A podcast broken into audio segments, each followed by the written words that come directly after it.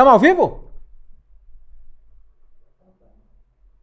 Estamos ao vivo. Chega pra cá, chega pra cá. Seja muito bem-vindo, seja muito bem-vinda. Está começando mais um Roots Podcast. Já chega sentando o dedo nesse like aí. Se você não é inscrito no nosso canal também, se inscreva, porque essa atitude simples nos ajuda demais.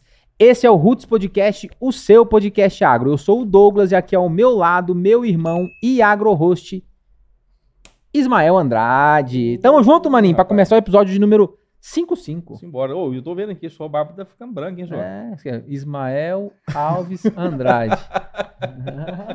Bora! Ah, Você me desconcentrou. Pessoal, tudo bem com vocês, né? Vamos falar hoje sobre um tema muito bacana no, no, no quesito de. que é um, é um tema polêmico, né? Polêmico, informativo. Informativo, só que aqui a gente não vai é, trazer o lado polêmico dele, sim a gente entender o que, que é a recuperação judicial no agronegócio.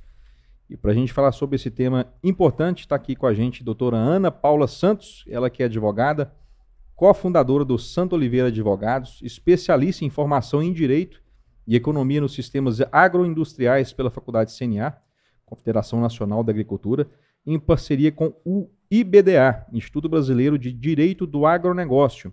Está cursando o MBA em Direito do Agronegócio pelo CEDIN, CEDIN, Centro de Estudos em, em Direito e Negócios. Ela é especialista em Direito Processual Civil, Civil pela LFG Cursos Preparatórios. É presidente da Comissão do Direito do Agronegócio da 45ª Subseção da OAB Minas Gerais. É membro da Comissão de Direito do Agronegócio da Ordem dos Advogados do Brasil, seção Minas Gerais. É advogada expert na condução de processos na recuperação de crédito extrajudicial e judicial, formalização de acordos, falência e recuperação judicial pelo credor, com ênfase no agronegócio, incluindo a participação em comitês e assembleias de credores, bem como na condução de negociações com devedores e credores, seção de crédito. Possui vasta experiência no cumprimento e efetivação de medidas cautelares, sobretudo de arresto, com vistas à otimização da gestão de recebíveis das empresas. Doutora Ana Paula Santos, seja muito bem-vinda ao Roots, viu? Prazer tê-la aqui conosco. Obrigada, gente. O prazer é todo meu. Boa noite a todos. E eu estou muito feliz de estar aqui hoje com vocês para falar sobre um tema que eu particularmente adoro, que é recuperação judicial. Maravilha, vamos bater esse papo em caráter é, descontraído, informativo, é, elucidando um monte de mito, elucidando um monte de cenário é, de bicho de sete cabeças, trazendo Exatamente. para um português claro aqui, para o nosso ouvinte, para o produtor rural, é, sobre esse grande universo né, de, de recuperação de crédito. Mas antes disso, o, doutora Ana, traz um pouquinho para a gente sobre, sobre o Ismael trouxe aqui um vasto currículo, mas um, um pouco sobre a parte profissional, o escritório novo, é, atuação, essa formação nova né, de, de sociedade, como é que vocês estão dentro desse mercado, e depois a gente vai adentrando ao tema. Então, nós estamos aí há poucos meses, né, com o Santo Oliveira, é um filho aí meu e da doutora Pauliane. Nós que trabalhávamos juntas já no escritório Miriam Gontijo. E a minha área é, em específico, que eu sempre tive maior ênfase, assim, até mesmo por, por paixão mesmo, sempre foi o cenário de recebíveis.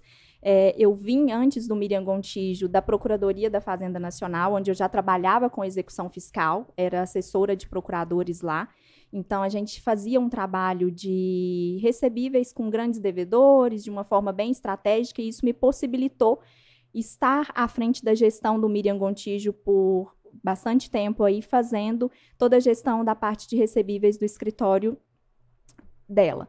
É, agora, juntamente com a doutora Pauliane, a gente está no Santo Oliveira, é um escritório voltado para o agronegócio, mas também com foco bem empresarial. E eu estou, assim, super feliz realizando esse sonho, que é desde menina, né, assim, ser advogada, ter o escritório próprio e ainda mais tendo a Pauliane do meu lado, que é uma parceira, uma pessoa que eu admiro e uma amiga, né. E que dupla que Então, formou, hein, irmão? Ah, legal, maravilha. Dupla, dupla Muito bacana aí.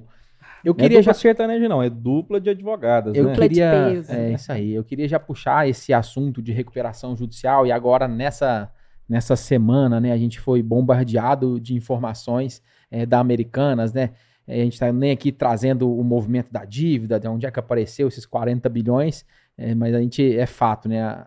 Saiu lá de uma, de uma, até anotei aqui, saiu lá de uma ação de 12 reais no dia 11 para 1,74 e perdendo lá 80% do valor de mercado por motivos é, que não aqui cabem, mas está entrando agora com um processo extrajudicial e provavelmente uma recuperação é, judicial também dentro desse universo.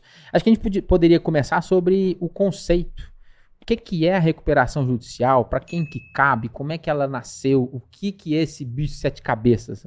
Claro, vamos começar é, comentando um pouco né, a respeito uhum. disso e desse viés novo que tem agora na recuperação judicial, que é a questão de, dessa possibilidade de se fazer uma parte é, prévia, né? Tentar evitar a judicialização da, da ação de recuperação judicial. No contexto da Americanas em si, o que está acontecendo é, nos termos processuais? A Americanas está tentando sair, evitar a judicialização, e para isso ela entrou com um pedido de tutela de urgência cautelar, é, ela vai para um momento onde ela vai fazer a mediação entre as partes. O que, que seria essa mediação? É de fato sentar à mesa e tentar resolver através de acordos com os credores, né? Ela mostra tudo aquilo que ela tem de dívida, chama todos os credores à mesa e senta para conversar, para tentar negociar e tentar evitar aí essa judicialização. Nesse período, ela tem 60 dias, né? Esse período é de 60 dias e durante esse tempo, todos os processos de execução eles ficam suspensos até para possibilitar essa melhor composição. Para dar tempo para conversar tempo, e tal. Exatamente. Caso ela consiga resolver com todos os credores, vai se simplesmente homologar esse plano e ela evita a judicialização, que é o que chamamos de recuperação judicial. Se ela não, e que seria também um estado de pré-insolvência, né? A gente fala assim, é uma pré-insolvência porque está antes da recuperação judicial. Caso ela não consiga, aí sim ela vai precisar ajuizar o pedido de recuperação judicial e tem um viés todo mais burocrático, com mais tempo, com demorado. um custo maior, exatamente, mais demorado, mais complexo, com a presença de um administrador judicial é, várias né, assembleias, discussão de plano, possibilidade de credor apresentar plano, e aí uma série de coisas que a legislação trouxe. Então, hoje, a lei, é, ela pede muito isso, a forma prévia, você tentar resolver antes de judicializar. E é isso que a Americanas está fazendo, entendeu? Então, assim, pegou todo mundo de surpresa, né? Porque foi um rombo milionário que, que apareceu, meio que parece que do nada. É preciso tomar muito cuidado com isso também, porque existe, isso é boato, tá? A gente não sabe que muitas empresas, é, muitas questões hoje no mercado estão se utilizando da, das benefícios da legislação para ir para esse cenário de recuperação judicial, né? Então, assim, sai o boato de todas as formas da, da recuperação judicial da Americanas. Mas em termos concretos mesmo, o que a gente vê que está sendo feito, o que está acontecendo, é isso. Tá bom? Legal. Traz... Que, que é, o que, que é recuperação judicial no, no, num conceito mais simples, para que a gente possa entender e todos possam ficar na mesma página, doutor? É a possibilidade de você paralisar suas dívidas, negociar e conseguir dali progredir, evitar uma falência. Entende? Então é um momento de você viu que não consegue mais. O passivo é muito maior do que o ativo. Falando de uma forma assim, tentando ser mais simples para que as pessoas possam entender. Você vai falir né? Se então, você continuar na mesma pegada. Se você continuar ali. na mesma pegada, então você precisa se valer da legislação para te dar um socorro de paralisar determinadas questões, renegociar determinados débitos, criar uma estrutura que de fluxo de pagamento, de fluxo de soerguimento mesmo para você se conseguir voltar para o mercado e voltar a, a, ter uma atividade normal. Então, seria esse o contexto, assim, de maneira mais simples, sabe? É tentar sair mesmo daquela situação de crise, se utilizando dos parâmetros que a lei fornece. Não é isentar é, a dívida, é simplesmente é, é, traçar, estratégias traçar, estratégias para que isso seja é, Exatamente. cumprido. Muitas pessoas, teve até bom você tocar nesse ponto, porque As pessoas têm o falso, a falsa ideia de que um pedido de recuperação judicial isenta o devedor. E não é isso, né? O credor, ele vai para uma situação diferente? Sim, ele vai, mas não necessariamente ele fica nas mãos do devedor. E isso tem acontecido muito. Para mim, que advogo nessa área, às vezes eu tenho que convencer o credor de que, ei, dá para fazer alguma coisa, entende? Você tem os seus direitos ainda, você pode brigar por isso, você pode é, fazer exigências, você pode bater esse pedido de recuperação judicial. As pessoas acham que fez um pedido de recuperação judicial, acabou acabou e está ali, agora quem dita as regras é o devedor e não há nada mais a ser feito. Então, é, é um ponto que eu gostaria que a gente de esclarecer, que né? a gente falasse Bacana. aqui de Pensando nessas duas cadeiras de credor e devedor, o que, que é o, o que, que é o papel, o que que o que que fica melhor de resolver nessa, nessa situação, o que cada um tem que fazer ali nesse momento? Então, Ismael, existem várias possibilidades, né? A depender de cada uma, de cada recuperação judicial. Mas o ideal é que as pessoas sentem na mesa para discutir sobre a dívida, né? É, não só o que a lei traz, que é essa necessidade de sentar para discutir antes de pedir a recuperação judicial, mas também durante a recuperação judicial, que as pessoas sentem na mesa para discutir o débito, para tentar é, chegar num plano que seja comum.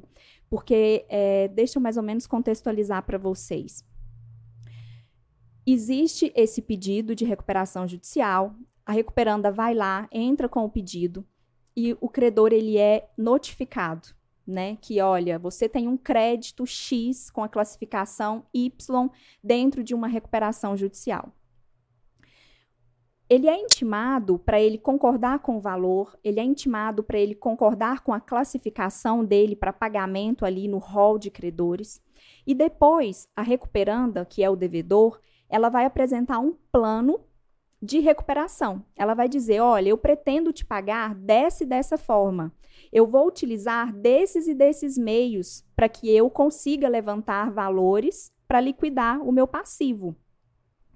Durante todo esse momento, é, existe o que a gente chama, inclusive na legislação, de stay period, que é o momento para que as partes possam tentar compor tentar chegar em um denominador comum, tentar organizar esse plano de recuperação para que ele sirva para os dois lados, porque é ganho para todo mundo. Todo mundo ganha. O credor também falsamente, contrário do que as pessoas acreditam, ele não quer que a recuperanda vá para falência.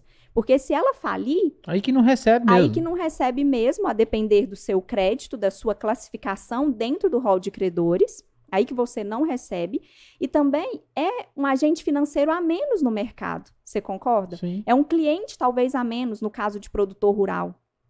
Então, existe muito esse mito aí em relação a isso e as pessoas precisam entender esse cenário que dá para sentar, dá para resolver, dá para conversar, dá para tentar chegar num denominador comum e existem diversas formas de se fazer isso.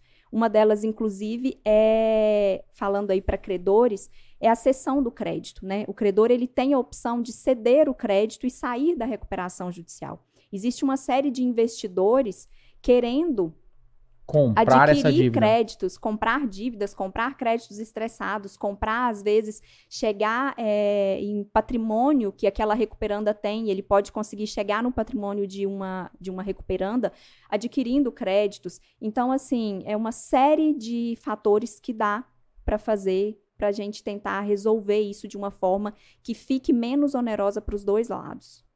Legal. O, existe uma. Vamos pensar aqui, vamos desenhar um cenário, acho que fica mais fácil também pra gente aqui, enquanto leigo, entender Uhum. e também para quem nos assiste entender. Existem né? diversos cenários. Vamos pensar em um produtor rural que viu a sua situação chegar a quase falência e começa um processo de pedir recuperação judicial.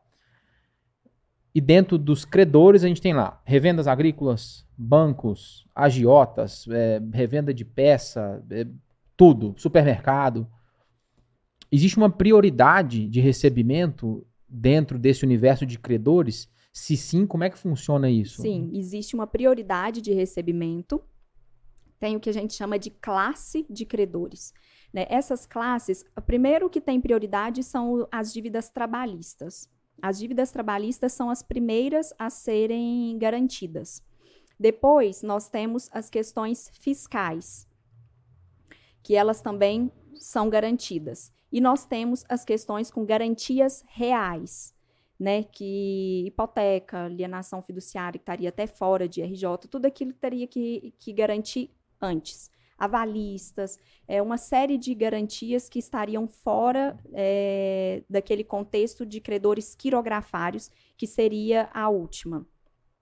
Para os quirografários, ficaria o pior bolo, assim, a pior veia de recebimento. Quiro. Credores quirografários. Que não tem nada assim são, de garantia. São aqueles credores que concederam um crédito e não contraíram garantias certo. naquele momento, garantias que não e são tem demais. reais. Tem demais. Na nossa região tem demais. Tem muita gente que confia ainda, né, na palavra. E... Mas existe comprovação da, da dívida. Existe uma nota fiscal compra... assinada, vamos pensar sim, assim. Alguma... Sim, existe uhum. um título, uhum. existe uma dívida consolidada e, e, com um crédito todo resguardado. Ele só uhum. não tem uma garantia, entende? Um imóvel, um avalista, nada. Se eu tenho um avalista com garantia, eu posso, inclusive, cobrar essa dívida, fiquem atentos, credores, que eu posso, inclusive, cobrar essa dívida fora da recuperação judicial. Eu posso deixar a dívida andando dentro da RJ por viés da recuperanda e eu posso ingressar com uma execução apartado, fora da RJ, cobrando aquela mesma dívida contra os avalistas, porque a lei diz que a recuperação judicial, ela não vai abranger aos avalistas, ela não entra aos avalistas, entendeu? Eles ah, estariam sim. fora. Então, tem como andar por dois viés para tentar receber aquele, aquele crédito faz total sentido, porque é uma forma de garantia do processo também, e não Sim. se trata do, do CPF ou CNPJ. Como é que tá? Como é que. Vamos entrar em legislação? Vamos lá. Como é, como é que tá a legislação de quem vai é, é, solicitar um RJ? CPF, CNPJ, eu acho que teve algumas alterações ultimamente, né? Vamos falar do produtor, né? Assim, bem específico para o produtor rural, teve sim essa alteração. Como que funciona? Pessoa física não pede recuperação judicial né? É, a recuperação judicial é para sociedades empresárias. E o produtor rural, ele é muito pessoa física, até por incentivo de governo, né? Ele tem incentivo fiscal. Sim, sim, então, os produtores rurais, eles têm grandes operações atrás de um CPF, pessoa física. E antes, a lei não oportunizava eles aos pedidos de recuperação judicial. Agora não. Agora a legislação permite que o produtor rural, pessoa física, solicite recuperação judicial. O que é que ele precisa? Ele precisa comprovadamente ter dois anos de atividade rural e ele precisa estar inscrito na junta comercial. Mas ele pode se inscrever na junta comercial hoje e pedir recuperação judicial amanhã, desde que ele tenha os dois anos comprovadamente, uhum. entendeu? De atividade. De atividade. Então, aí é onde a gente abarcaria pessoa física e pessoa jurídica, uhum, em termos entendi. de agronegócio. Quando né? o, uma, uma dúvida comum também, quando o produtor rural ele entra no processo, porque vamos pensar assim, ele ele está dando alguns sinais ali, a atividade está indo, tá indo para um caminho ruim do ponto de vista do viés financeiro, ele, mas ele ainda está tentando ali, pega dinheiro num banco, cobre uma dívida, pega um dinheiro com o outro e cobre, está tentando levar a, a, dívida em dia. A água bateu no pescoço, mas ele está ali tentando quando, resolver. Quando o cenário explode e acontece dele mostrar para o mercado e começar um, um processo, ele, ele não pode mais pagar nenhuma dívida, ele não pode dar preferência para um ou para outro, não. ele tem que realmente ele tem parar que de pagar. Se, todos os credores de forma igualitária. Se tiver um credor de um milhão e um credor de 500 reais, não. ele não pode ir lá pagar o de 500. Não, ele não pode preterir nenhum deles. E a partir do momento que ele entrou com o pedido, tudo paralisa. Entendeu? Ele não pode querer resolver não, os mil DIN, por ele, exemplo. Não, o que ele vai pagar, eles fazem isso, né, na prática. Mas a legislação não permite.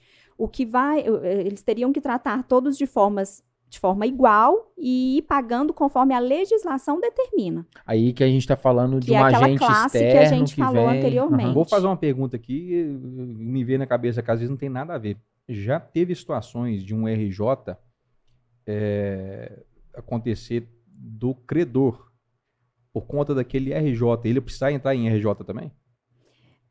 Eu não, não passei por isso ainda, Ismael. Ainda não vi na prática, mas assim, eu já vi muitos comentários e já vi empresas ficarem em situações muito delicadas, inclusive até na nossa região, porque foi uma chuva de RJs e a empresa se viu aí de repente com seis clientes grandes, né, que representando tinham milhões representando ali. uma boa parte do, do capital, do faturamento da empresa de concessão de crédito e de repente eles pediram RJ e a empresa se viu numa situação delicada, né? Mas eh, que eu tivesse visto ainda não. É, lembrando aqui que a gente não está Mas defendendo. não é distante isso, É, né? Isso assim, pode acontecer, com aham. certeza. Nós estamos inseridos no meio agro, a gente sabe da importância da cadeia.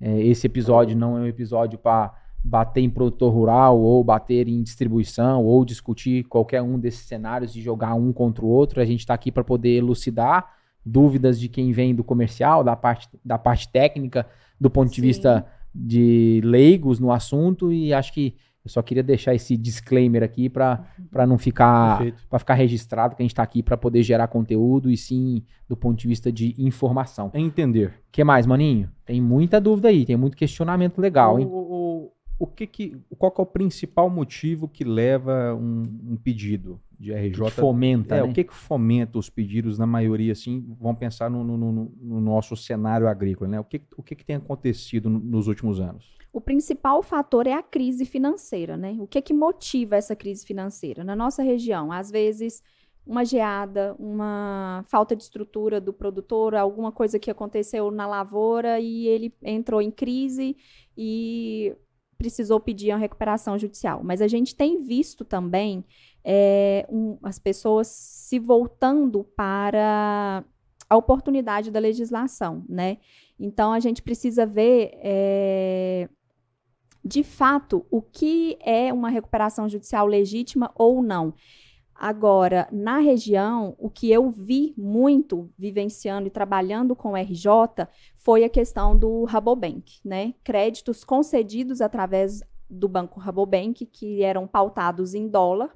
O dólar subiu e as pessoas ficaram com dívidas milionárias, não conseguiam mais cumprir as suas obrigações e aí foram precisaram, obrigados. foram obrigadas a requerer recuperação judicial. Então, Hum, assim, tá. na região, o principal fator, e aí eu falo isso, assim, sabendo total mesmo, clareza, com né? total confiança, de que foi essa questão dos créditos Dívida tomados, contraída em contraídos em dólar. Olha só. É, e assim, a, e a gente fica analisando esse cenário, a gente é, participou também desse movimento é, do ponto de vista de informação, e isso tem um, isso tem um impacto em todo o setor, em toda a cadeia, em, todo, em toda a nossa região. E se é legítimo, tá tudo bem, né? Porque a gente imagina, imagina o seguinte cenário de um produtor que capta um recurso para poder conduzir a atividade, É. Sim. Dando às vezes a fazenda em garantia e essa dívida de alguns milhões ela vira de vários milhões de um ano para o outro, de um Uhum. dólar que realmente teve uma, uma explosão né, do ponto de vista de valorização. E às vezes a única alternativa para não perder a propriedade, a única alternativa para não eh, deixar o movimento paralisar e quebrar de fato é entrar num movimento desse. A- É ruim para todo mundo esse cenário, mas às vezes é a única opção. né? É, e a falta de informação também é, possibilita muito isso, né, Douglas? Porque teve um excesso de crédito, o agro não tem o conhecimento necessário ainda, os produtores, infelizmente, ainda não têm o preparo que se precisaria ter em termos de administração mesmo, de condução de negócio. Eu acho que precisa se focar muito ainda nisso, estruturar o agro. É, as pessoas, os produtores, veem a atividade deles como uma empresa, de fato, né? Com- não como algo ali que é bem bem caseiro, bem costumeiro já, que passou de pai para filho e tudo mais. Não, você precisa institucionalizar seu negócio, você precisa fazer daquilo ali uma empresa de fato e trazer tudo que tem de, de artifícios para que você possa estruturar e conseguir da melhor forma possível gerenciar a sua atividade, né? Então, eu acho que a falta de preparo, junto com o excesso de crédito, contribuiu muito para isso também, assim, com toda certeza. Uhum. Você acredita que, que esse cenário ele também se potencializou? É, vamos pensar assim, é, pedir um RJ também não é uma coisa simples, né? Existe uma organização é, tremenda do ponto de vista burocrático, do ponto de vista de fluxo de caixa, fluxo de pagamento. É, é curiosidade mesmo. Você já viu é, RJs em planejamentos de quantos anos, assim, máximo? Existe uma, uma regra para isso? Interessante essa pergunta aí. Não existe. Obrigado, maninho. Interessante. Gostou? Gostei, Gostou dessa pergunta? Uma dúvida. Não existe uma regra, mas eu já vi com pagamentos em 30 anos. 30 anos. 30 anos. A média que mais eu vi foram 15 anos para pagamento, mas existem também 30 anos. É, eu já, já estive com uma RJ dessa, com um plano que previa pagamento para 30 anos. De... E tem também a questão do deságio, Douglas, que é um deságio alto, né? E aí é onde dói muito nos credores, porque ele concede. Não dá para cobrar a dívida mais juros não, nesse não, movimento. Não, não dá para você cobrar nem muitas, muitas vezes nem o que é o original do débito, entendeu? Do seu crédito, digamos assim. O credor não consegue recuperar nem o que é o crédito original, que ele concedeu à época do fato. As, muitas vezes ele não consegue isso, porque os recuperandas precisam de um deságio muito grande. É deságio de 60, 70, 90%. Hum. Mas a média é de deságios de 60%. Normalmente os que Nós são aprovados. falando que o credor forneceu um milhão de reais em insumos e ele vai receber 500 mil, 400 mil em isso, 30 anos. Isso, exatamente. Antes de chegar na situação dessa aí, existem processos é, extrajudiciais, né? Como é, que tá, como é que tá esse movimento aí? É o mesmo movimento que você comentou da, da Americanas, né? Que eles estão é, se propõe, se propõe um RJ sem entrar no RJ, é isso? Na verdade, eu diria melhor. É uma oportunidade que... de, de, de, de resolver aquilo. A Americanas, ali. com certeza, está levando para a mesa um deságio também, né? Para pagar um valor menor. Metade da dívida. Um, um espaço de tempo maior. É uma renegociação, né? Da dívida. E essa renegociação, ela precisa, se é um pedido legítimo, ela precisa ser em um caráter onde todo mundo vai perder, não tem como, né? Mas respondendo assim, focando melhor na sua pergunta, quando já se está em uma recuperação judicial, e você tem ali um plano, você tem uma opção que a gente chama de credor parceiro. O credor parceiro, ele consegue receber previamente. Ele pode ele vai ter que fomentar aquela atividade, ele vai continuar, talvez, entregando produto, no caso de uma revenda, concedendo créditos, né? Mas ele também ele vai receber primeiro do que os outros credores, porque ele está ajudando, colaborando, colaborando a... para que aquela uhum. empresa ela saia daquela crise, uhum. para que a atividade continue, né? Então existe essa possibilidade também.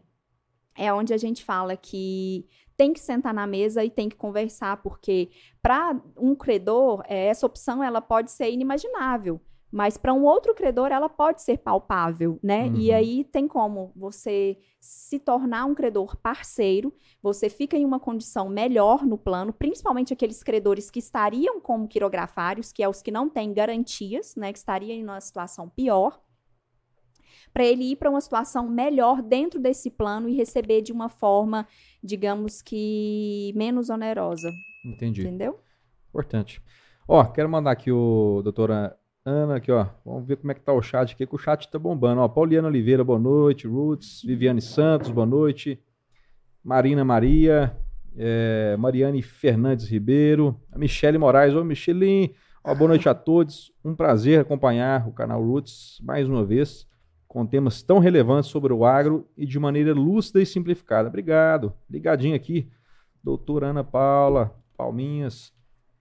Michel Elias dos Santos. Ó, uma pergunta, doutora Ana Santos. A blindagem patrimonial é algo válido para quem quer iniciar um novo negócio?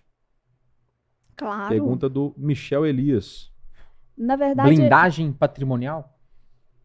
É, na verdade, eu acho que a gente Sim. sairia aí um pouquinho desse contexto de recuperação judicial em relação à, à blindagem patrimonial, né? Manda lá, Porque- manda lá. Porque é uma questão que estaria meio que na constituição dessa empresa, desse negócio. E não a gente falando quando uma empresa já está lá meio que falindo, É né? Mas eu cenário. acho que eu entendi o que ele quer perguntar. Ele quer perguntar se eu blindar a minha empresa, se eu conseguiria me livrar se acontecer de ingressar alguém, um credor, uma- um devedor, ingressar com uma recuperação judicial. Eu acredito que seja isso. Aí eu vou sair um pouco do que seria essa blindagem nos termos técnicos que ele está dizendo e dizer que, através das garantias, seja CPR, seja alienação fiduciária, seja avalistas, diversas outras formas que a gente tem, que a gente conseguiria ficar de fora da recuperação judicial, né? A lei trouxe agora algumas questões muito claras, como a da CPR física, por exemplo, que você estaria fora da recuperação judicial. É algo que tanto a CPR física quanto a alienação fiduciária na prática ainda não funcionaram, mas a legislação é muito clara ao dizer que se você tem um título, por exemplo, a revenda, que é uma CPR física, essa CPR, em caso do produtor rural entrar com a recuperação judicial, ela estaria fora da RJ. Conseguiram entender? Entendi, perfeito. Uhum. Só que aí vem a legislação e diz também, a não ser em caso fortuito ou força maior. Aí o produtor rural vem e diz: Ah, tudo bem, Geada, por exemplo. eu tinha que entregar o produto X, mas teve uma geada e eu perdi todo o meu café, vamos supor. Então, É a CPR maior, é um física caso, volta Entra pra para RJ. recuperação judicial. No mesma forma, a alienação fiduciária. Ah, eu tenho alienação fiduciária de um imóvel. Mas esse imóvel é a sede da minha empresa. Ele é um bem essencial para que eu trabalhe, para que eu exerça a atividade. Como é que ele vai ficar de fora da RJ? Aí ele volta para a RJ. RJ. Então, assim, é, são falhas né, da legislação que, na prática, não estão sendo nem um pouco favoráveis aos credores, elas estão sendo pró-devedor, né? Porque é muito difícil você conseguir liberar esses bens. É muito difícil você conseguir liberar esse imóvel que é o lugar que a empresa exerce, você liberar caminhões que de uma empresa de transporte, mas esses caminhões foram dados em alienação fiduciária. Mesmo que você tenha essa garantia e mesmo que a legislação fale que ela está fora da, da recuperação brecha. judicial, é, você não consegue se desvincular. Por quê? Porque Às vezes é uma atividade o essencial. A função da recuperação judicial é o social. É restabelecer, Possibi- é possibilitar- possibilitar que ela Aham. volte ao mercado, retomar a atividade, entendeu? Então, se eu sair disso, eu estou indo contra a função social da RJ. Então, acaba que É se anula. Uhum. Essas né? garantias perdem o valor, assim. Isso, exatamente. Michele Moraes, ó, muito bom saber que o credor, mesmo estando no final da fila do hall, do hall de credores, ainda tem chance de chegar a um denominador comum e receber. Cristiane Miranda, Palmas. Michele Moraes também, ela faz uma pergunta. Ó, o processo eh, de RJ só acaba quando a empresa paga todos os credores? E quando falta algum para receber, o juiz decreta falência depois disso? Então vamos lá. Na primeira pergunta, não. O processo de recuperação judicial ele acaba quando se estabelece ali, quando ele cumpre os dois primeiros anos, onde ele paga, digamos que a entrada, né? É, como que é o plano? No plano ele desenha como que ele vai fazer esses pagamentos. E aí é, a lei estabelece dois anos para que ele cumpra os, os. Primeiros, os primeiros pontos desse plano de recuperação judicial. Passado esses dois anos, se esse credor ele cumpriu tudo e ele está em dia, aí é determinada né, a recuperação judicial da empresa, da- dar-se uma sentença dizendo que aquela empresa ela se recuperou e ela vai seguir cumprindo aquele plano.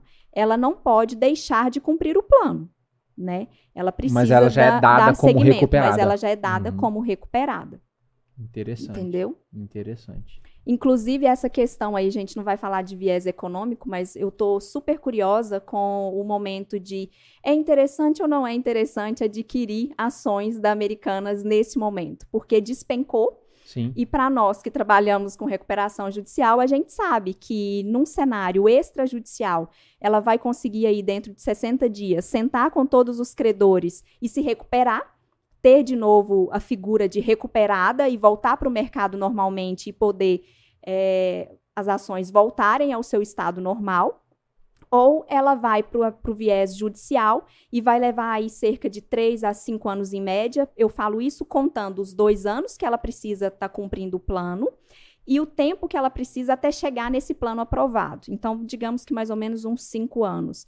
E aí essas ações voltam de novo a valer mais no mercado porque ela vai ter se recuperado no novamente. Eu não acredito na falência da, da Americanas de forma nenhuma, porque a gente tem aí uma figura de muitos investidores. Já comprou ações já? Não comprei, ah? mas estou muito tentada. é, eu estou com essa dúvida, Ismael, porque eu acredito que pode, possa ser assim, uma oportunidade. Um, uma oportunidade. É, eu acredito que vão ter grandes investidores uhum. aí para tentar né, adquirir é, ações e os créditos mesmo da Americanas agora, e depois essa empresa vai voltar ao mercado normalmente, uhum. porque até essa, né, a função da legislação é o que, que se espera, e aí vem um, um cenário positivo pela frente, né? Bacana. É, a oportunidade saiu aqui de 12 reais no outro dia, dia 11 de janeiro. Dia 12 de janeiro ela veio para 2,72. Hoje ela está a 1,74. É, então, para mil ações e daqui um ano for para seis reais, tá bom, ações né? não foram feitas para vender, ações foram feitas para comprar. o, o, o Barsi, o Barsi que fala isso? Ações garantem o futuro. Ah, um abraço, Barsi. Isso aí. Vamos ver como é que tá. Oh, tá, tá bombando o, o, o chat aqui, viu? Uhum. Uh, é um tema. É um tema. Um abraço aqui pro Marcelo, Marcelo Medeiros, Andresa Fernandes, ó, Andressa, um abraço, Janaína Fernandes, boa noite. Ó, Michel respondeu, ó, Michel Elias, ó, obrigado pela resposta, doutora. Era exatamente isso que ele, que ele esperava de resposta. O Nicolas Ai, Gonçalves, Roseli, é, Escanavaca. É, Sara Tobias, boa noite, parabéns pela competência, doutora Ana Paula. Roseli, como fica o produtor que tem vários financiamentos? Exemplo, custeio, Finame, investimentos. Junta tudo, IPR e ARJ, como ficam os juros? Acho que é um resumo do que você já Roseli? disse. É a Roseli. Roseli, exatamente. É um resumo do que a gente já falou aqui, mas eu vou te explicar melhor. É junta todos os débitos. É necessário juntar todos os débitos. O débito que você esquecer para trás, ele não vai estar tá em recuperação judicial. E além do mais, a legislação ela exigiu para o produtor rural que ele tenha renegociado a dívida. É até meio que uma chacota, né? Quem vai pedir recuperação judicial que não tiver tentado renegociar ainda? Só quem estiver agindo de muita má fé. Porque a pessoa, ela para chegar numa crise financeira, a um ponto de pedir RJ, ela já, ela já né? tentou né? renegociar de todas uhum. as formas. Ela está tentando segurar aquela enchente ali já tem um tempo, né? Mas a legislação fala que somente os créditos renegociados, eles estariam sujeitos à recuperação judicial. Então é isso, você vai juntar tudo que você tem de dívida e vai entrar com RJ. Inclusive, dá para pedir RJ de vários produtores rurais de uma vez só. Tá? Isso é algo que ninguém sabe, não estou, ninguém sabe assim, não falamos aqui ainda, não estou fomentando os pedidos de RJ, mas existe essa brecha, Roseli, que é a que a gente chama de consolidação processual, que é uma RJ para vários pedidos, digamos, vários produtores em uma única RJ entendeu? Então, se tem aí condomínios de produtores, é, grupos de produtores, pode existir uma recuperação judicial de grupos, entendeu? Uhum. Falando em oportunidades aqui que a gente brincou sobre as ações né, Americanas, é, nesse, nesse cenário de RJs aí, tá tendo alguma um movimento de, de oportunismo de, de, de, de, alguns players aí aproveitando esses movimentos de RJ para fazer negócios em cima de RJ? Ela falou um pouquinho sobre esse, esses investimentos, né? É, como é que funciona essa formalização, é. né?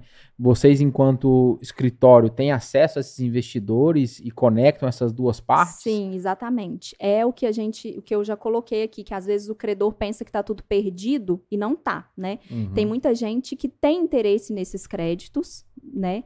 E a gente tem esse contato e consegue fazer essa ponta, inclusive com auxílio de, dos administradores judiciais da RJ para a gente poder interligar isso e tirar muitas vezes o credor daquela, daquela situação e também fomentar a atividade, ajudar a recuperando a se reerguer mais rápido.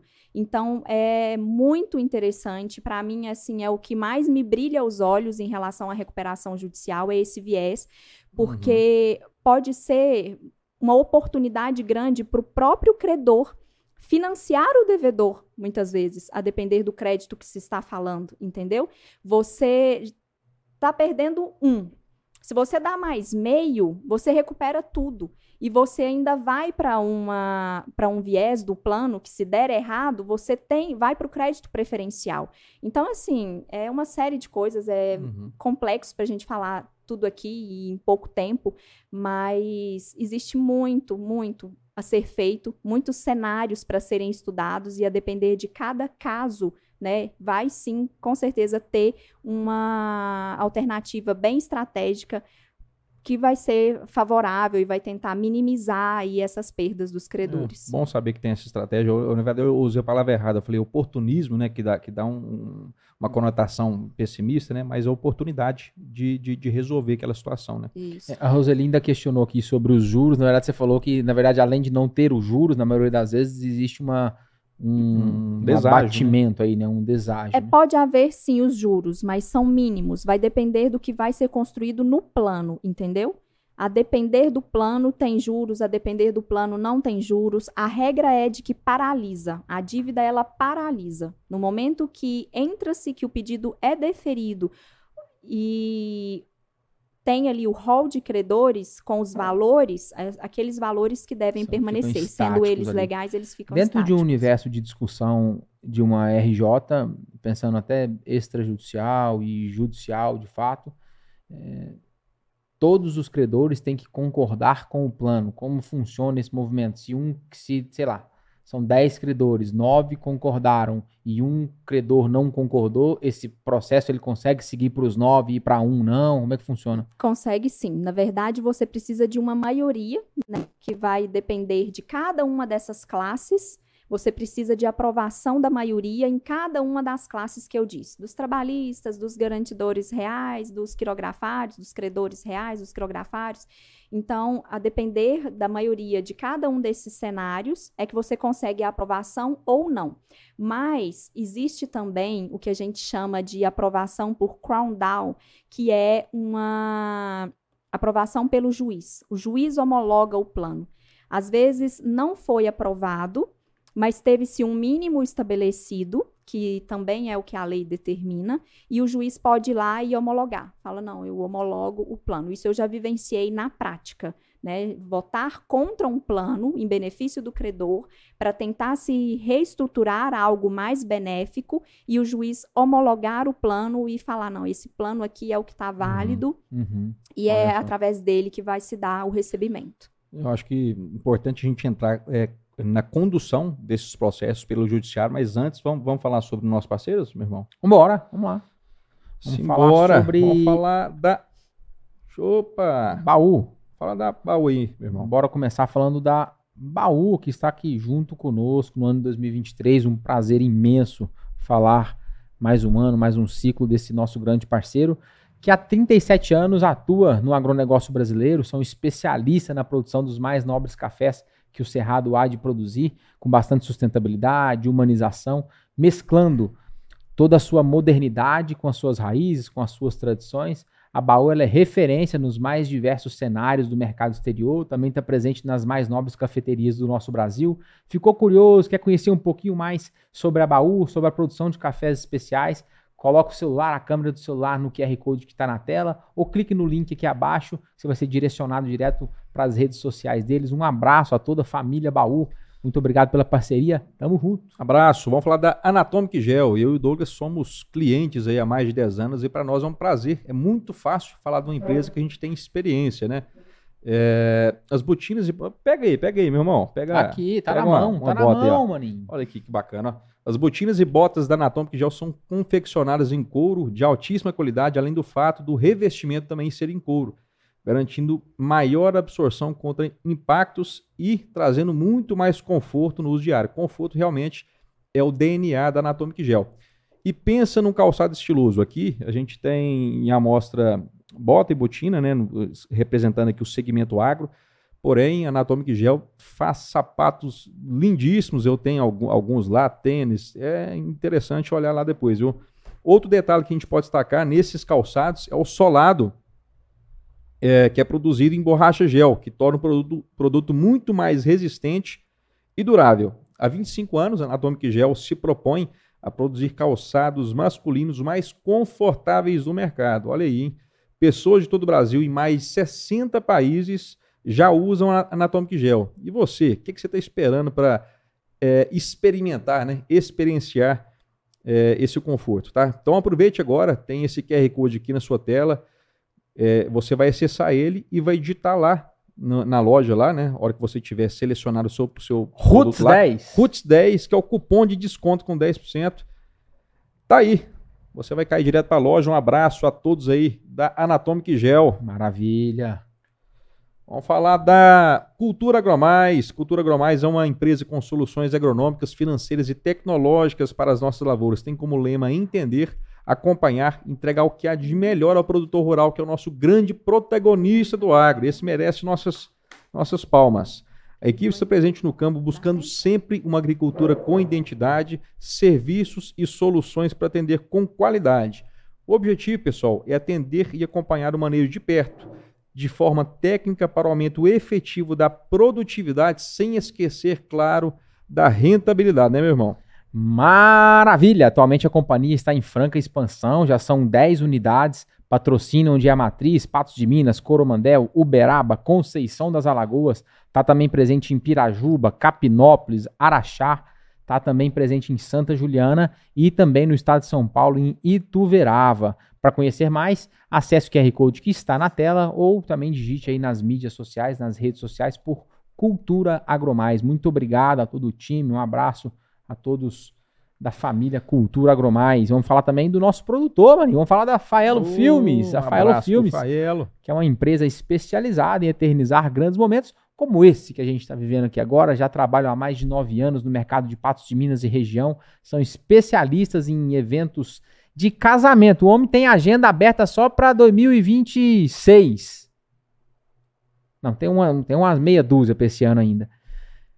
E são para o nosso universo agro também fazem captações de imagem por drone, transmissões de lives, eventos empresariais, atua com a melhor qualidade e confiança. Faelo Filmes, quer conhecer um pouquinho mais sobre esse universo, sobre o trabalho deles, também acesse aqui pelo QR Code, pesquise por Faelo Filmes, clica no link aqui abaixo que você vai cair direto nas redes sociais deles. Tamo E junto, você Faelo. falando em casamento, eu preciso ler uma notícia aqui. Para com isso. Eu Pela... preciso ler uma notícia aqui. Manda. Aproveitar que a gente está com um advogado, uma doutora aqui, né? Porque eu acho que ela vai entender o que está acontecendo aqui.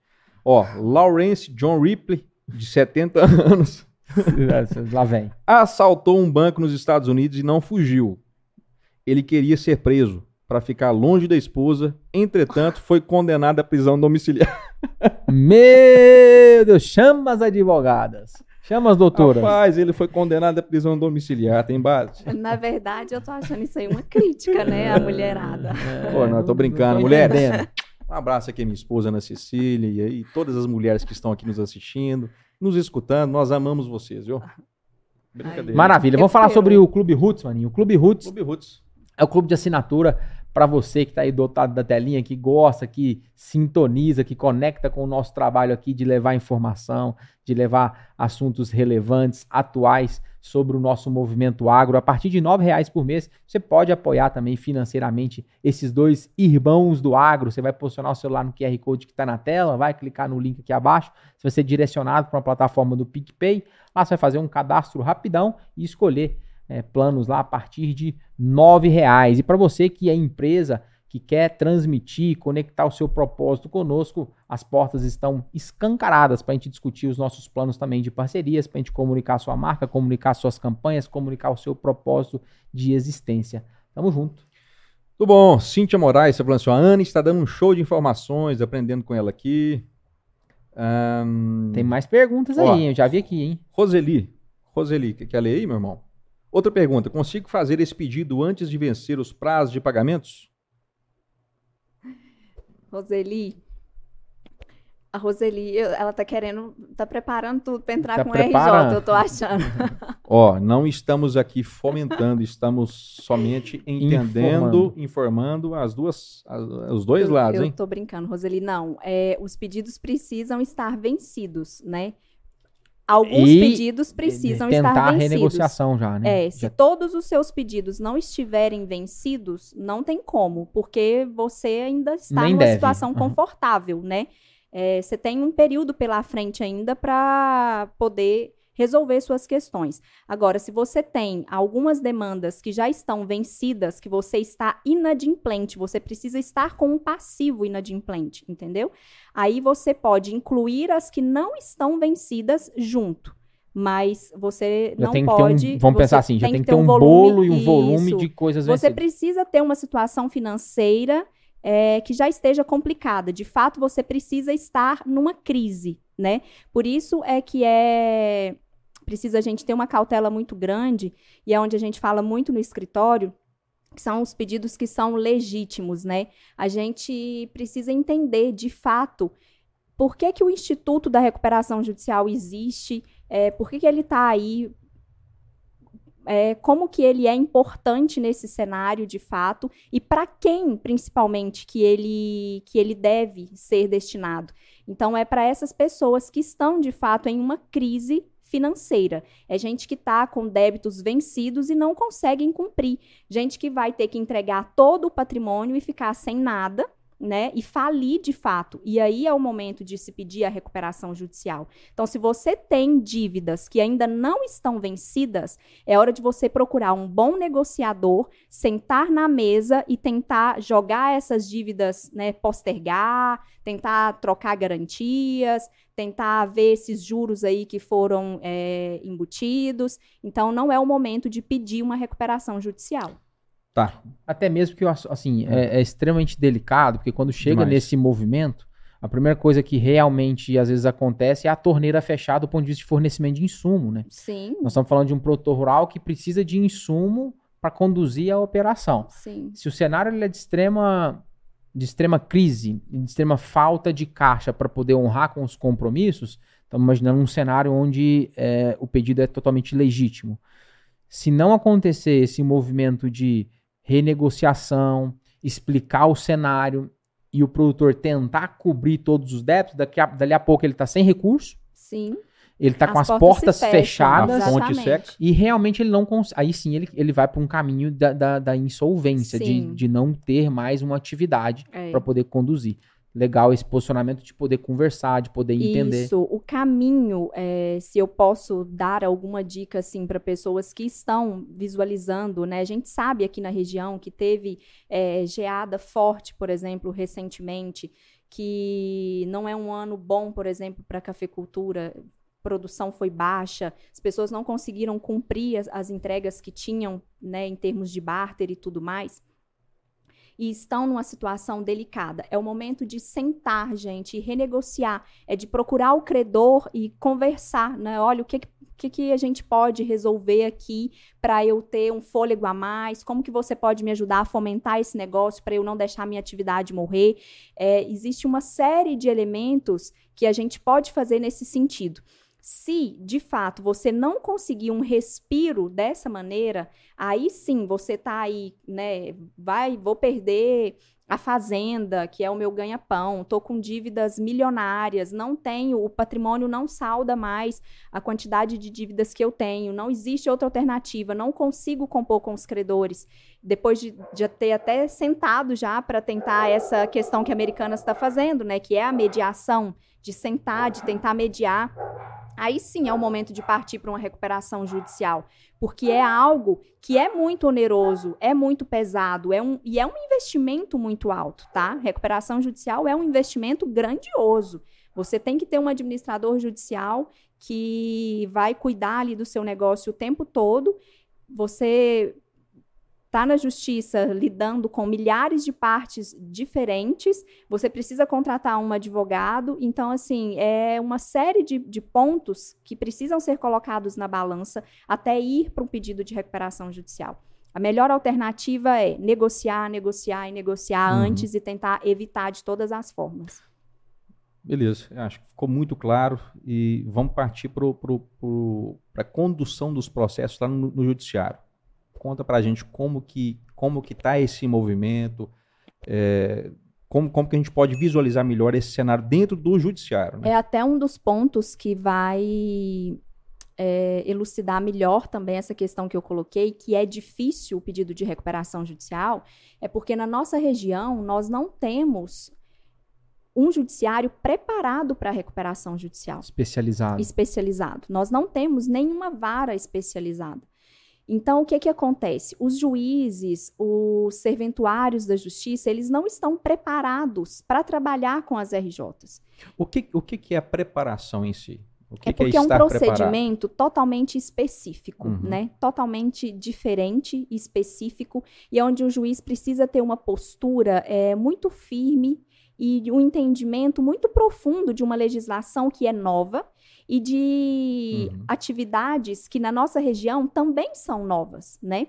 Quando a gente vai para o Mato Grosso, para São Paulo, que são os pioneiros de recuperação judicial, lá nós já temos juízes que são especializados e trabalham só com recuperação judicial. Já está maduro varas, o entendimento isso, sobre isso. Nós temos varas especializadas, nós temos Sejusc, que vai fazer a parte do extrajudicial, especializados para isso. Aqui nós não temos. Então, são os juízes comuns que vão tratar de um tema muito polêmico específico, e muito uhum. específico. Uhum.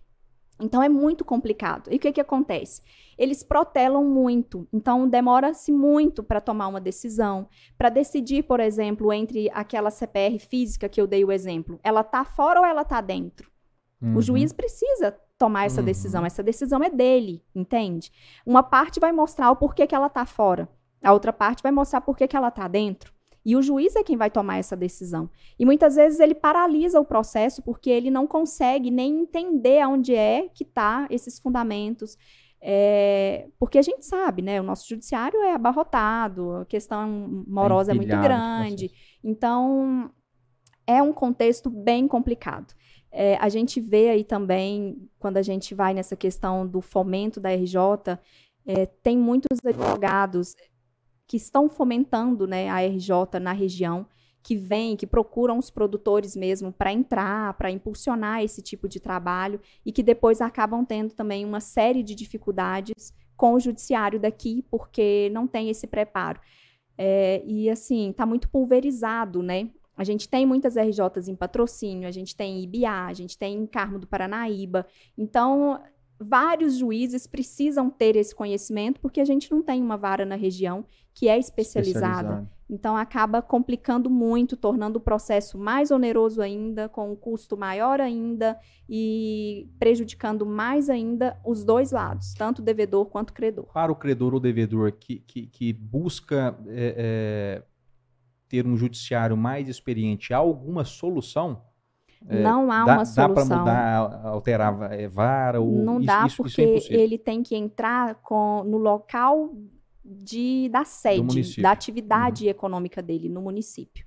Então não tem como. Se eu tenho uma fazenda em Patos de Minas, a sede dela é em Patos de Minas, o meu pedido precisa ser em Patos de Minas. Entende? Tá. Está sendo feito algum movimento é, é, é até mesmo de, de, de preparo, de, de, estudos, é, junto com o judiciário? Aí, existe algum movimento nesse sentido para tornar esse assunto mais profundo? Junto ao judiciário? De, você fala para preparar o judiciário para que eles consigam lidar com isso? Sim, Não... fazer, fazer uma estratégia que seja a médio prazo de, de trabalhar melhor essa, não, essa isso, pauta. Isso ainda não existe. É, é, algo que assim precisa ser feito urgentemente, né? O judiciário precisa acordar para a realidade da necessidade do local, da região, e fazer algo em benefício disso, porque, assim, é, até para a gente falar em um, um próximo tópico aí, acredita-se muito que vão ter muitas RJs em razão do cenário, em razão da alteração da lei, né? A gente espera um aumento de pedidos na região. E aí isso vai ficar cada vez mais complicado. Então, assim, passou da hora do judiciário ter uma postura para se preparar para acolher esses pedidos e conduzir isso da melhor forma, porque é isso que vai diminuir o impacto para os dois lados. Tá? Uhum. Quem pode nos ajudar nesse ponto aí? Quem a pode OAB, ser uma solução? A OAB, é, o, próprio, o próprio tribunal, né, as pessoas políticas da região, assim, uhum. todas essas pessoas poderiam sim contribuir. Do ponto de vista de prazo, você falou, você mencionou lá 60 dias para tentar um movimento extrajudicial. Caso esses 60 dias passe e não aconteça essa combina entre as partes, entra-se de fato num pedido de recuperação judicial. Como é que funcionam os prazos para ser deferido ou ser indeferido? É, como é que o credor acompanha esse movimento também? Então, é o seguinte, ela não é obrigada, tá, a entrar com pedido de recuperação judicial pós tentativa de recuperação extrajudicial, pós pré-insolvência. Ela pode ir tentar pré-insolvência, não conseguiu, e aí ela vai fazer a escolha se ela quer entrar com a recuperação judicial ou não. No Brasil, somente a falência ela dá para ser obrigatória. O pedido de recuperação judicial, ele fica a critério da, da parte, do devedor. Ele que escolhe se ele vai entrar ou não. Se ele não entrar e possivelmente não conseguir se soerguer de outra forma, ele vai falir, né?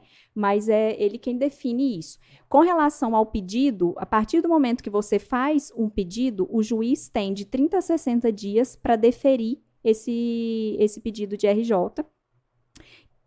Minto, perdão, confundi. Ele entra com o pedido de RJ, o juiz tem que deferir. Ele deferindo, ele tem 60 dias para estar tá apresentando um plano depois tem aí a, a, Assembleia e uma série de outros, outros pontos que vão indo. Então, assim, o credor, ele consegue ir acompanhando no judiciário, mas ele precisa contratar um advogado específico para isso, porque é algo muito criterioso e muito delicado que ele não vai conseguir conduzir sozinho, entende? Perfeito, entendi. Estamos aí. Estamos aí, com toda certeza a Pauliane Oliveira está se coçando lá do outro lado da tela, lá, a doutora Pauliane, já mandou aqui, Ana, comenta um pouquinho sobre a fase de concessão de crédito e cuidados para o credor e tomada de crédito e cuidados que o produtor deve ter ao assumir as obrigações, garantias, vencimento, gestão financeira. Vamos falar desse universo? Vamos. É o tal do planejamento que eu falei que normalmente não se vê, né? E que precisa ser feito, assim, por parte do, do produtor rural. É, tomar cuidado quando ele vai tomar esses créditos, quais garantias ele vai fornecer, né? Tem, teve aí a nova lei do agro estruturando uma série de outras opções de garantias a serem dadas que eu acredito que vai facilitar muito, né, esse, esse cenário. É tudo muito novo ainda, né? É, vai sair um pouco desse contexto do que a gente está acostumado a ver só de hipoteca, que já está ficando para trás, indo para outros cenários, mas com certeza eu acho que é isso, é se programar, se organizar, ver a tomada de um crédito, até quando eu consigo cumprir esse crédito, não, e se organizar para evitar precisar cair na, na recuperação judicial. Eu não entendi muito bem se foi exatamente isso que ela disse, mas eu acho que sim. É, é, é, é mais sobre a, a, é, é, é isso aí, a fase de concessão de crédito, cuidados que o credor, uhum. cuidados para o, para credor. o credor e toma, ah, cuidados para o credor e tomada, e tomada de, crédito. de, crédito. Eu não entendi muito bem. E que cuidados que, que o produtor deve assumir, o que o produtor deve ter ao assumir. Eu acho que assim, ela está querendo dizer que vamos, ela está analisando os dois cenários, né? de uma revenda agrícola que concede o crédito ao produtor rural, os cuidados que essa revenda agrícola deve ter. Aí a gente está falando de uma política de crédito, ah, sim, uma política precisa, de concessão. Olhando pelo lado do credor, ele precisa, ele precisa visualizar como que está a situação financeira daquele devedor, né? Ele precisa ver quanto de crédito aquele devedor já contraiu no mercado, como que ele já estaria, como que está a situação de inadimplência dele hoje, o que, que já foi dado em garantia, né? Pegando esse gancho aí, existe uma visão sistêmica do departamento financeiro de dívidas com, com, com toda essa LGPD existindo, e ele, é, nós conseguimos ali enxergar o que, que tem no mercado de dívida? A CPR está caminhando para isso hoje, mas a gente ainda não consegue enxergar isso de uma maneira geral. É, pegando né? todos né? os cenários. Dificulta, dificulta muito. A análise dificulta. De crédito, Mas né? aí cabe ao credor solicitar uma garantia e quando ele receber aquela garantia, ele fazer uma análise. Por exemplo, tem fazendas que são dadas em garantia hipotecária até o nono grau né? Então, você precisa verificar aquilo ali. O que, que eu estou recebendo em termos de garantia? Uhum. Ah, se eu deixei aqui a deixa de que se eu tenho uma avalista e o avalista fica fora da RJ, eu posso pegar uma garantia hipotecária e posso pegar uma avalista, porque a garantia hipotecária, ela me, lega, me leva para uma garantia com crédito de garantia real. Eu recebo na frente. Eu chego primeiro, bebo água limpa. Mas o, eu tô na RJ de todo modo. O avalista me deixa fora da RJ. Então, o credor, ele precisa ter uma boa política de crédito para que ele esteja cada vez mais resguardado e seguro em caso de recuperação judicial. Uhum. Maravilha. Ficou algum ponto que a gente precisa tratar? Ou, ou... Doutora Ana Santos, você quer trazer mais alguma Eu só pauta? queria deixar um, um adendo aqui também, que o credor, ele, com a, as alterações da nova legislação, ele tem a opção, inclusive, de apresentar um plano alternativo dentro da recuperação judicial. O credor? O credor. Mas o que, que acontece? Não é do nada. Se o plano não é aprovado em assembleia, ou se o devedor perdeu os 60 dias para aprovar, esse credor ele pode levar um plano alternativo que vai ser avaliado dentro do processo. Então, novamente, aquilo que eu disse, existem muitas possibilidades para você tentar, né, receber o seu crédito de uma maneira menos onerosa possível. Tá, mas quando você fala no credor, desenhar um plano. É, um é... plano de pagamento ah. para o devedor. Entendi. Entendeu? Mas aí precisa ter conhecimento de causa, né? Ah, vai produzir tanto saco de café esse ano, tantos no ano que vem, tantos daqui três precisa. anos. Precisa. Na verdade, uma recuperação judicial ela é, ela é conduzida o tempo inteiro com o auxílio de um administrador judicial, né? Que é uma figura central na recuperação judicial com uma expertise contábil, técnico, né? é, com todo o escopo técnico. Isso daí é conduzido a, a, quatro mãos, entendeu? É, a lei possibilita isso, mas ele não vai fazer isso do nada. Sim, Precisa sim, ser sim, um plano palpável, entendendo o negócio, mas é uma excelente possibilidade que a legislação, que a alteração da legislação trouxe, né? Maravilha, Bom. nós trouxemos um presente para você aqui. Nossa, adoro. Nós não, a baú, a baú. Nós trouxemos é. em nome que da baú. É, isso aí. Muito é um obrigada. café. Adoro, um sou fã de café. Mostra Lindo. lá pra câmera. Ah, agora eu descobri a. A Pauli fez de onde um veio? De onde hoje. veio o... De onde veio a, a xícara, a caneca é, da é Pauli, da baú. É uma xícara caneca, Pauli, né? agora eu também tenho. Maravilha. Gente, muito obrigada. Linda. Deixa os contatos pro pessoal que, que quer tirar dúvida, quer entrar em contato com vocês do escritório, quais são as redes, como é que o pessoal faz para contatar para se tiver surgido alguma dúvida aqui e também Isso. entender desse movimento.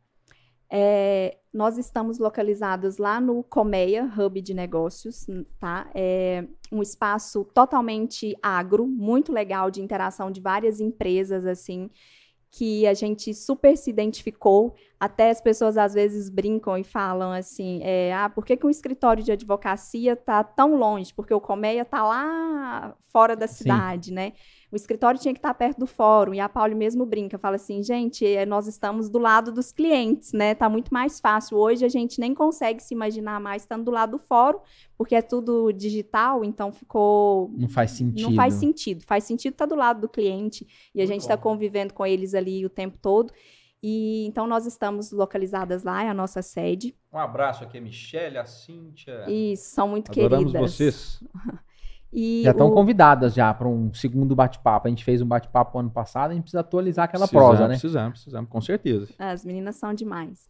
E as nossas redes, é, o Instagram é Santa Oliveira Advogados e da doutora Pauliane, Pauliane Oliveira e o meu Ana Santos. Então vocês se tiverem né, interesse em bater um papo, conversar mais, ir nos visitar, conhecer o escritório, tomar um café da baú com a gente lá. Aí sim.